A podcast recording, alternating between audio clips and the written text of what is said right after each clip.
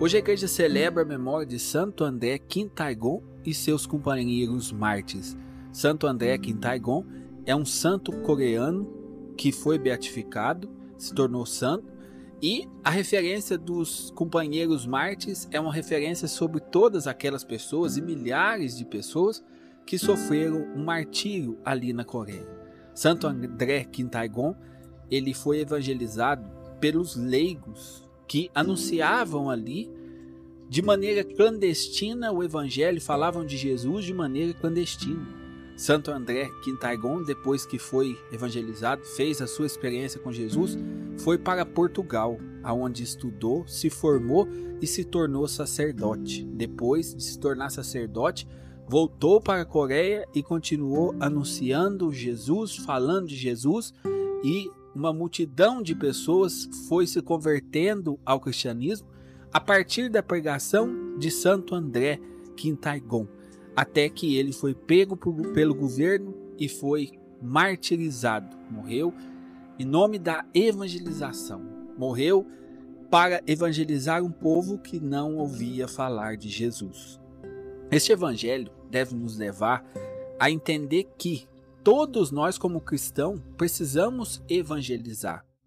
Hoje em dia, muitas pessoas estão aí seguindo um respeito humano e dizendo assim que todas as religiões são boas, que o que importa na verdade é você crer em alguma coisa. Inclusive, por exemplo, a maçonaria, essa é a pregação né, da maçonaria, esse é o que a maçonaria ensina. Não importa o que você crê, o importante é crer em alguma coisa. Isso, gente, é um indiferentismo que para um católico é inadmissível. Por quê? Se você pensa assim, que tanto fez, tanto faz, que o importante é você crer em alguma coisa, você está olhando para mártires, como por exemplo Santo André Quintagon, e está falando assim que ele foi um, um trouxa, que podia ter estudado, ter se formado, né? Ter ficado lá para Portugal, né? Para que voltar para Coreia? Sabia que ali ele ia ser perseguido, provavelmente ia morrer.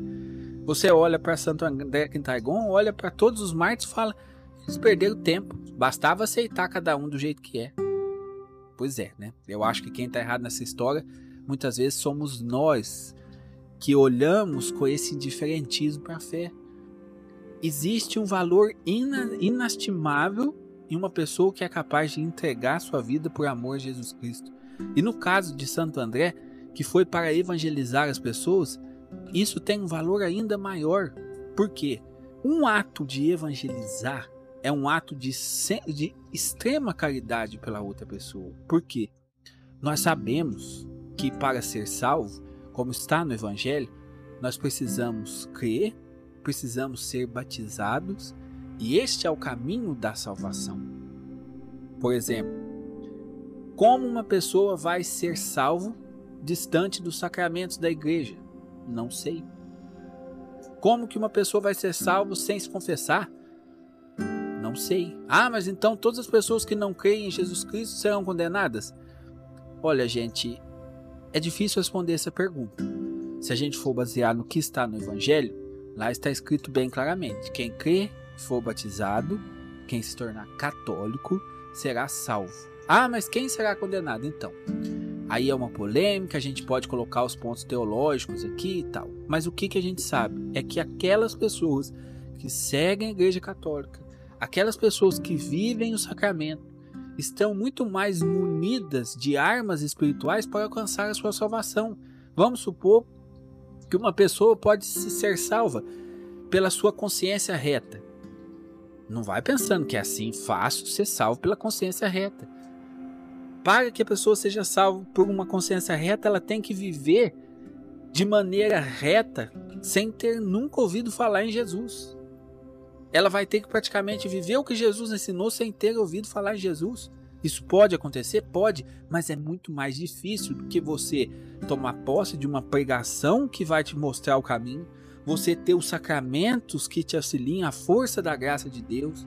Então nós podemos concluir que é necessário evangelizar, porque uma alma que não é evangelizada, ela a salvação dela é muito mais difícil do de acontecer do que uma alma que é evangelizada está em dias com o sacramento. É como se a pessoa tivesse que atravessar por uma guerra, mas sem arma nenhuma. É isso que a pessoa vive quando ela não tem os sacramentos, quando ela está neste mundo distante dos sacramentos da igreja. Ela está atravessando uma guerra sem nenhuma arma. Quando nós estamos na igreja, em dia com o sacramento, nós estamos cheios de armas, armas que foi nos deixada por Jesus Cristo, que é nos trazidos, trazido pela igreja. Então é muito mais menos difícil, que fácil não é, é muito menos difícil a gente alcançar a salvação. Existe um caminho de salvação e esse caminho está aí na igreja. A igreja nos mostra, está aí nos sacramentos. Então, por isso nós precisamos rezar pela conversão das pessoas e fazer tudo aquilo que está ao nosso alcance para que as pessoas se voltem para Jesus. Esse é o caminho da salvação. Em nome do Pai, do Filho e do Espírito Santo. Amém.